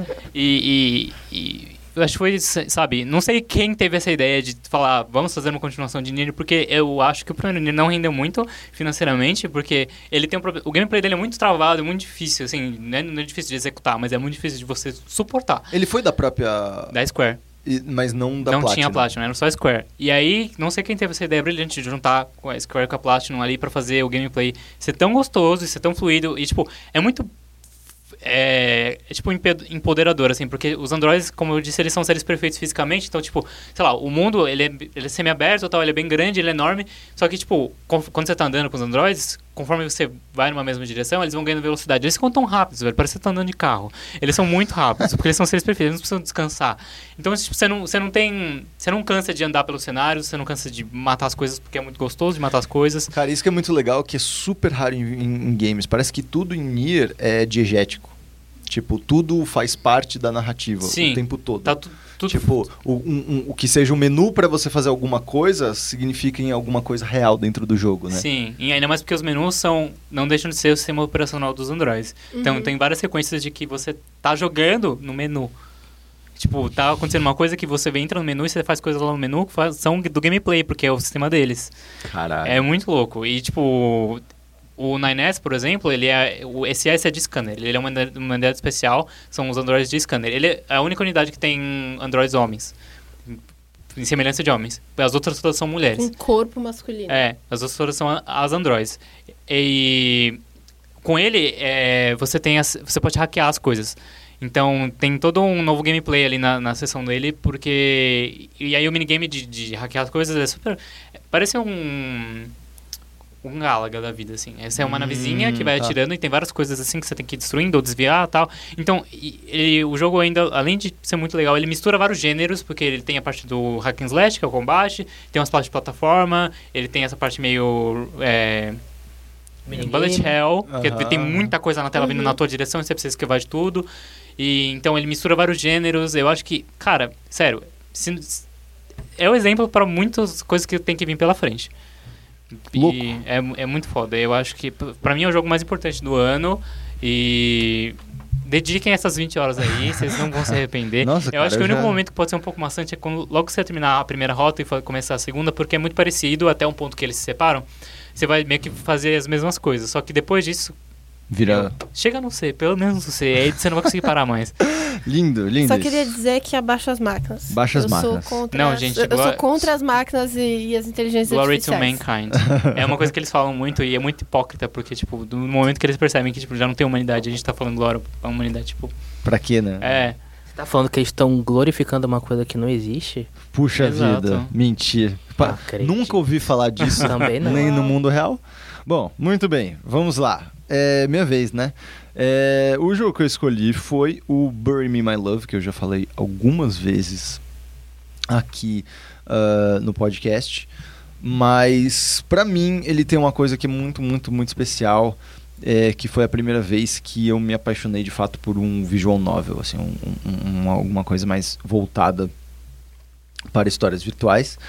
Ah, e não só isso, foi a primeira vez que eu vi, ou pelo menos que eu joguei algum assunto que tratava de um, de um assunto real. É, eu lembro, por exemplo, que. Como, como, como ele é. Eu acho que ele é o menos conhecido De do, do- do que a gente tá falando. Fala um pouco sobre o que, que ele Pois é, o Bury Me My Love é um jogo é, francês, feito por desenvolvedores franceses e também sírios, que ah, são refugiados que foram para a França e moram na França e tudo mais. E falam, é um jogo para celular, ah, iOS e, e Android, então, ou seja, celular, tablets, etc. E ele. Windows Phone.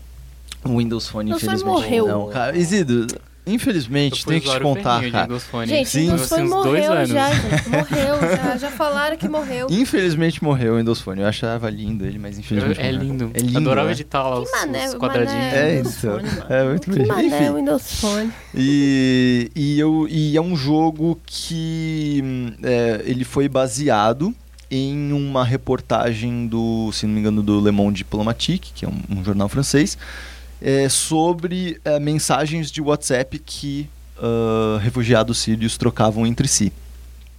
Ah, e é muito interessante porque toda a narrativa é baseada, ah, a, a mecânica e a dinâmica, tudo mais, em especificamente nessa coisa do, da mensagem, do, do, do, do- formato de mensagem, de WhatsApp, messenger, de Zap, online. desde do MSN que a gente trata disso daí exatamente dessa forma. E é muito interessante porque ele traz essa mecânica muito familiar para todas as pessoas. Por isso que é, de, desde todos os jogos, por exemplo, que a gente está falando aqui, é o mais acessível para pessoas até que não são dos games, que se interessam por só política ou por questões sociais, podem jogar esse jogo porque ele é um jogo de texto, de você ler muitas coisas e tal. Ah, diferentemente desses outros jogos de texto, que parecem realmente livros adaptados para jogos, às vezes, porque tem a narração e aí tem uns diálogos compridos, etc. Esse trata. é, Ele imediatamente você tem um, um- um- certo apreço ou um carinho pelos personagens, porque é literalmente como se você estivesse falando com eles, saca? É, e, e você, ou pelo menos você está participando de, de diálogos muito íntimos E de um você, casal. você né? assume um papel muito importante, né? Porque você é o marido da personagem principal, Exatamente. que é a Nomur, que é uma refugiada síria que vai fazer a jornada da Síria até algum país. E o gameplay Ah, é é. justamente você Pra Europa, né? você tentando ir para a Europa para tentar é, abrigo em algum país lá, E é- refúgio em algum país lá. E, é muito louco porque o jogo, pelo menos a- as, as histórias é, que são mais bonitas e que me, que me até arrepiei agora, que me, me, me impactaram nesse jogo, são tanto é, essas macros sobre o próprio movimento migratório e de refugiados que tem da Síria, que foi um país muito devastado pela guerra na última década. E, e é muito bonito você ver a luta que essas pessoas têm, os dilemas morais e éticos pelas quais elas têm que passar em nome da sobrevivência, tá ligado? Eles se ques- questionam muito de tipo, o que, que é uma vida boa, o que, que eles desejam, o que, que, tá, o que seria suficiente para eles e o que, que é o, o, o- almejado. Eles são seres humanos, né? É, isso, mostra essa humanidade que Uhum. a gente fica vendo em manchetes, em fotos de jornais, Sim. que são muito desumanizantes, tá ligado? Que são muito, tipo... X, número X de refugiados sírios morre afogado. Número X é preso na fronteira. Número, isso, sabe? Ele quebra a E- eu achei estatística mu- pra mostrar o humano por trás da Eu estatística. achei muito interessante também do Burn Me My Love que até onde eu pesquisei quan- enquanto eu tava jogando, que é todos os acontecimentos importantes da história E os é, locais. e os locais, eles existem. Uhum. Então, por exemplo, tem aquela hora que ela tá numa, numa passeata, se eu não me engano, Na Hungria. na Hungria. E aí ela, eles querem atravessar um- uma fronteira pra chegar num outro Acho que, na- país. acho que eles estão. Eles chegaram na Hungria, eles querem ir pra Bulgária ou alguma Eu acho que eles estão assim, na né? Hungria, eles querem ir pra Sérvia. Isso, isso aí. Eles é estão na aí. Hungria, eles querem, Querem ir pra Sérvia, Sérvia, é. e aí tem um- uma grade entre os dois países e não estão deixando ninguém passar. E aí começa a rolar um, um movimento da galera de tipo, a gente vai derrubar isso aqui e a Uhum. gente vai passar. É. E isso aconteceu de verdade, e esse evento ficou muito famoso porque foi um evento é, onde os refugiados tentaram passar e uma jornalista chutou um. Foi um esse? Foi exatamente esse evento. Ah, É, Nossa, eu lembro, essa imagem então, foi chocante. Exato, foi exatamente esse evento. E hora, cara, hora que eu passei por isso no jogo e eu falei, mas eu lembro de alguma coisa parecida, eu vou foi pesquisar. E pesquisar. eu fui pesquisar. Que e aí eu legal. fui assistir o vídeo. É horrível. Que é exatamente o vídeo da jornalista chutando a cabeça do cara. Eu, eu, eu só conseguia ficar imaginando Um a Nour família. passando ali. Uhum. Eu só conseguia ficar pensando Sim. naquilo. Sim. E eu comecei a chorar tanto. É, Eu exato. comecei a chorar Exato, tanto por conta exatamente. daquilo. Porque eu tava numa coisa, eu tava numa coisa de verdade, assim, não, eu sou, eu sou o marido dessa mina. É, E eu tipo... tenho que cuidar dela. Exato, E cara. que porra que eu vou fazer aqui? Eu não sei o que, que eu faço, Então- eu não sei o que é certo, eu não entendo a, a, a, a legislação desses países, eu não entendo Uhum. desse tipo de coisa, eu não sei em quem confiar. Sim. É, é muito isso, Sim. sabe? Não, e, e aí tem- teve essa parte do, do- do- da, da questão macro aí do, do, do, da- dos- né, do política e tudo mais. E aí tem a questão que também me impactou muito, que é essa, essa oportunidade incrível de você olhar para a intimidade de um casal. E não só isso, e eles conversam sobre essas questões em relação a outros refugiados também. Por exemplo, tem uma parte maravilhosa que ela vai parar num, num, num campo de refugiados que, se não me engano, fica na Turquia. Tá, tem, tem vários, na verdade. vários, Pelo né? menos eu passei por vários campos de refugiados. Pesquisei fotos de todos Sério? eles, Que todos. da hora. Não E é, aí, não, é nem não- um, não é nem um pouco da hora, Falcão. Não, não, que da hora no sentido de, tipo, tá que da hora de você entendi. ter ido atrás mas, disso. cara, teve te- um que o jogo te que fez ir atrás foi- disso, mas- Teve um que foi, se eu não me engano, é... Puta, tô tentando lembrar. Ela tava quase chegando na Itália. Ah, pode ela crer. tá passando, ela quer passar, acho que é da, na- acho que é na Sérvia. Tá. Ela quer passar da Sérvia pra Itália. Não, não sei se nem se esses países fazem fronteira, gente. Eu sou péssima em geografia. Mas enfim, ela tá passando num país vizinho da Itália para a Itália. E é um campo de refugiados gigantesco. E para passar para a Itália, você tem que pegar uma ficha que tem um número. E aí você, quando chamarem o seu número, você vai. E ela pega a ficha tipo 1205 e tá na 65 e eles chamam um número por dia. Nossa. E esse número são tipo 50 pessoas que tem esse número. Meu Imagina Deus. quantas pessoas tem nesse campo de refugiado. Faz a conta. É número muito louco isso, 65, a número dela era 1200 e pouco. Ela fica Isso é esperando louco. até chegar na 200 e pouco. Meu Deus. Quando chega na 200 e pouco, ela raspa o número 1 e ela passa. Caralho. Ela, ela acelera o processo. Só que nesse momento eu fiquei, eu fiquei desesperada, porque eu ficava pensando assim: Meu, isso vão pegar errado. ela, é. isso dá errado, Exatamente. ela vai presa, o que, É, que vai acontecer? Então, Ela dormia no chão, ela dormia no barro. E aí Sim. eu fui ver foto disso, Falcão. É tipo, é um, é um, é um é lixão, um lixão, assim. é. É, um É uma lixão. coisa, é uma coisa surreal. Isso, isso quando tu fala que ela arriscou, isso mostra no jogo? Não, é uma conversa. Então, por exemplo, É. assim, é, é- é literalmente, imagina É assim, só assim, texto o jogo. a- É texto, ela é fala pra texto, você é assim: acabaram de chamar a senha 1205.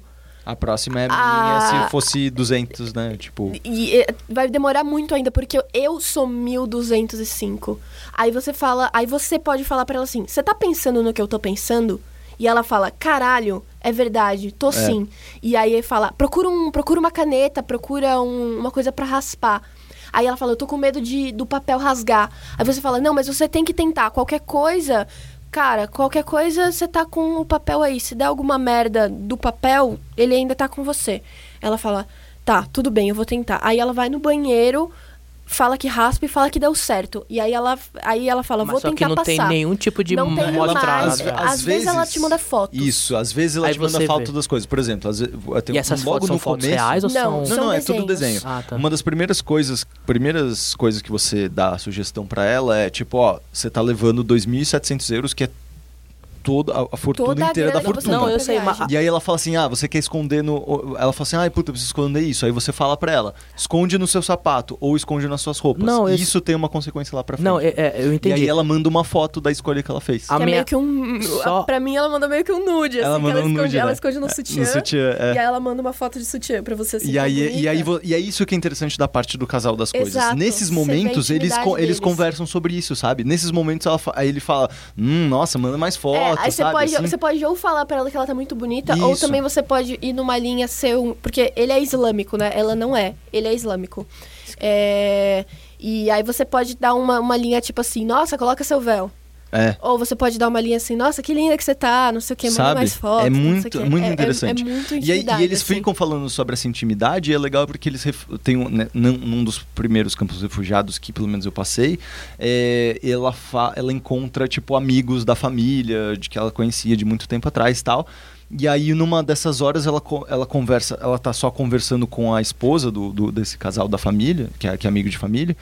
E a mulher começa a chorar e começa a falar sobre a falta de intimidade que ela tem no campo É, de eu não passei, eu refugiados. que, por isso. Tipo, a- o relacionamento dela. Isso é uma coisa que a gente nunca pensa, né? A gente só pensa, mano, os refugiados, eh, pelo menos eles estão vivos no campo de concentração. Velho, eles não têm intimidade. Tipo, porque Eles eles, não têm um vivem. espaço É, privado. tipo, eles vivem num, num, por exemplo, Privacidade, num estádio. dizer. Privacidade, Cê, cê, mano, você exatamente. tá ali com o seu. Você tá ali com o seu marido e com os seus Num filhos. container Vocês com outras têm- três não, famílias. Às vezes nem um container, às vezes você tá, tipo, numa, numa cabana que É. você tá dividindo com outra família. Exatamente. E tá dormindo, tipo, seis pessoas num colchão. Tipo, como você transa, como, que- é? você tem higiene pessoal, como vo- que você tem privacidade pra você fazer, sabe, qualquer coisa que você queira fazer. E, e o jogo trata desses assuntos mais co- do cotidiano A minha- dessa sabe? Mas a, minha pergunta desse estímulo de visual era só pra perguntar se, como é só texto o tempo todo, se, é, se não fica muito maçante numa hora. Não, e é isso que era a minha maior preocupação. E essa que é uma coisa que eu, por exemplo, tenho com outros visual novels que eu não consegui engatar. Que ficava muito maçante pra mim, porque ficava só tipo, ah, mano, se for esse caso, vou ler um livro, ou vou fazer outra. Só que esse caso não. Tipo, porque como são mensagens de texto, parece que você tá acompanhando a ação É. em tempo real, sabe? Assim, tipo, você sente que você tá na ação. Tanto que tem essa opção de, por- justamente por ser mensagem de texto, você pode ligar uma opção lá de receber notifica- notificações no seu celular, exatamente como se fosse um zap. Você pode ser Que tipo, bom. ou você pode jogar o jogo acelerado. Ah, é. E tem então essa outra não coisa. vai ter, tipo, não vai ter intervalo Intervalos. entre as mensagens. É. Elas, só, elas só vão chegando uma atrás da outra sem parar. É. Apesar de você ver o horário em que elas chegaram. É, tipo assim. Ela, ela manda uma mensagem às 7h30. Aí ela Se fala, você ah, vou tiver, fazer tal coisa é, agora, vou fazer hein? tal coisa. Se você Já- estiver jogando você. acelerado, no próximo segundo já vai chegar uma mensagem É. que vai estar lá meio dia e pouco. É. Como se tivesse passado esse tempo correndo. Ou você pode ligar a opção de você jogar em tempo real.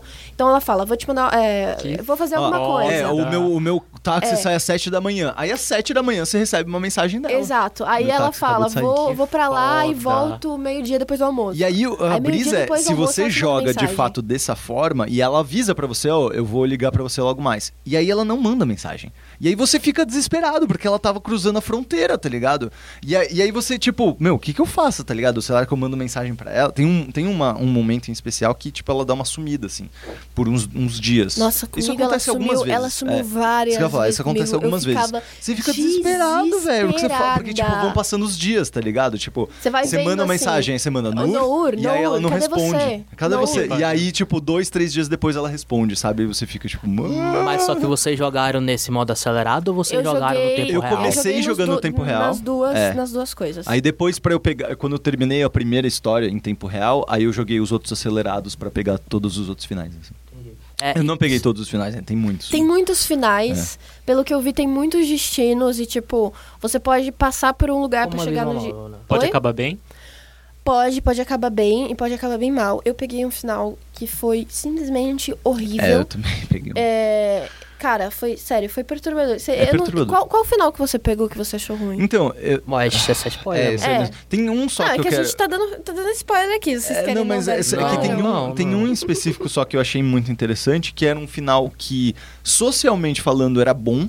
Ela terminava indo para um país melhor do que ela estava esperando, com, é, com apoio do governo, com uma bolsa, com dinheiro e tudo mais. E ainda o- ela podia trazer toda a família dela do, pro, pro novo país. Uhum. Só que ela termina falando, tipo, mano, eu não gostei disso, porque, tipo, não era isso que eu queria. Ninguém perguntou ninguém pra mim perguntou o que pra eu queria mim o fazer. que, que eu queria fazer. Tipo, mais uma vez, ninguém perguntou pra mim o que, o que, que eu quero fazer. Então é isso. E aí você termina nisso e fica, tipo, velho, é o melhor final e, tipo, você termina de uma forma Socialmente muito mel- falando, é o melhor É. final Porque, possível porque pra você é refugiado e você tá É mais do isso. que satisfeito de estar num lugar. Exato. É que nem pobre, que não precisa ter um hábito É. alimentar. E Isso. só de ele alimentar já tá o Você tem suficiente. anime, já tá o sufi- é É- isso, é mano. tipo e, ele isso. tra- e esse jogo trata dessas questões, Mas saca? o final- e é isso o que. E de final- uma forma muito humana, muito realista. É muito bonito. É muito bonito mesmo. E- O final ruim que você pegou foi o mesmo que o meu? Que eu Foi, é, foi parecido. Foi parecido. Foi tão ruim quanto? Não, mas foi parecido. Foi tipo em questão Nossa, de tipo de violência e aí de repente eu ela peguei some, tá e foi uma coisa que assim, a hora que eu recebi, porque toda vez que a, a rota, a, a jornada que você fez acaba, acaba com ela te mandando um áudio, que é realmente uma dubladora falando, né, pra você alguma coisa em relação àquele final e pronto, aí ele te dá um aviso, ah, a jornada da Nauru acabou, você pode começar É, de novo e ver como a história é, poderia ter sido de outra forma. É isso. Cara, quando eu recebi o áudio de um dos finais que eu fiz, eu, eu só. Mano, eu ouvi. Eu, na metade do áudio eu tava chorando desesperada, assim. E, tipo, eu tava em pranto, eu não tava acreditando naquilo que eu tava ouvindo. Tipo, um negócio muito pesado. E aí eu fui pro Twitter. E eu tuitei, tipo, eu não tô acreditando nisso aqui. E fiquei muito triste. E logo em seguida, é, Ah, o, isso o é muito legal.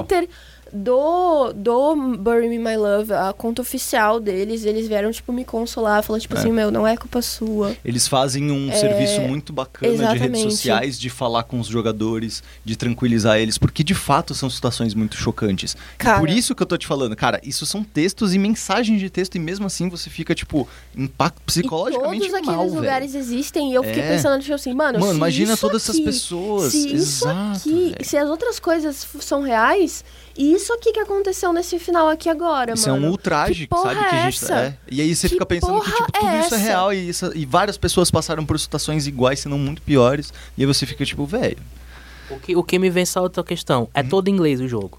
Ou francês. Ou francês ou árabe. Ou árabe também. Tá, é todo inglês o jogo. Todo inglês, Eu francês acho que são muito poucas pessoas que falam francês e árabe aqui no Brasil. Com. Infelizmente. Então, Infelizmente- Eu tô, eu tô Sim. traindo pra realidade. É, não, pra cá, você tá, tem gente? razão. Sim. Infelizmente ele não foi traduzido ainda para Tá. português. Eu adoro, inclusive, vou até tentar encontrar, entrar em contato com eles porque eu adoraria traduzir esse jogo. Deve ser Nossa, só maravilhoso. vamos. E, e só é tipo, porque você falou, eles estavam na Síria e eles vão pra países da Europa. Quando vocês falaram países da Europa, eu pensei França, Espanha, É. Inglaterra. O objetivo não, deles não, não, não. pra- Eles, eles vão pra países do Oriente, do, Também. do da, Da Europa le- do Leste, né? É porque eles Europa têm que passar Oriental. por Europa ali. Oriental, que não são lá tão pacíficos e de boa É, como o que acontece É que a na jornada é, é- o é- seguinte: é isso aí. é- é o que acontece entre eles. Por que, que, por que, que só ela vai? Por que, que ele não vai? É. Ao longo da história você vai descobrindo. Eles dois Eu são acho que é casados. melhor você não falar. Não, Porque isso é spoiler. Não, não, é Isso- muito. isso não é muito spoiler, Isso tem muito- Não, isso não é. Não, pera, pera, pera, pera. Isso não é muito spoiler, mas isso é spoiler. Acho que é melhor você então não tá. falar. Não, tudo bem. Onde é que eles estão? Não, ele, ele tá. Ele tá na É, Síria. não, isso só pra entender, é, porque eu acho, que isso, isso é só pra entender. Eles são casados. Eles estão ambos na Síria. É. Para que um consiga ir Uhum. e eles dois terem dinheiro pra se manter, alguém tem que ficar trabalhando. É. Então ele fica trabalhando na loja e ela decide ir viajar. E tem uma outra coisa E aí que ela- eles é... mandam dinheiro É, se precisar, mas é muito Essa é a ideia. difícil. Mas é tal. que isso não acontece de fato no jogo, entendeu? É. o que é, Essa é a que ideia. O que é contado só também é que e isso não é spoiler, isso daí tem na própria descrição do jogo, é que ele fica pra cuidar dos pais dele. Uhum. Porque tem a família dele que ficou pra trás e se ele for embora, ele literalmente tá matando os pais dele, porque eles vão morrer. Sim. Tipo, não tem o que fazer. Os pais dele, a família Fora dele vai morrer se ele for eles embora. também explicam, quando um refugiado vai pra um país, consegue o refúgio É, e ele é casado, é muito mais fácil pra você trazer a família. aquela pessoa com quem você é casado. Porque o que acontece?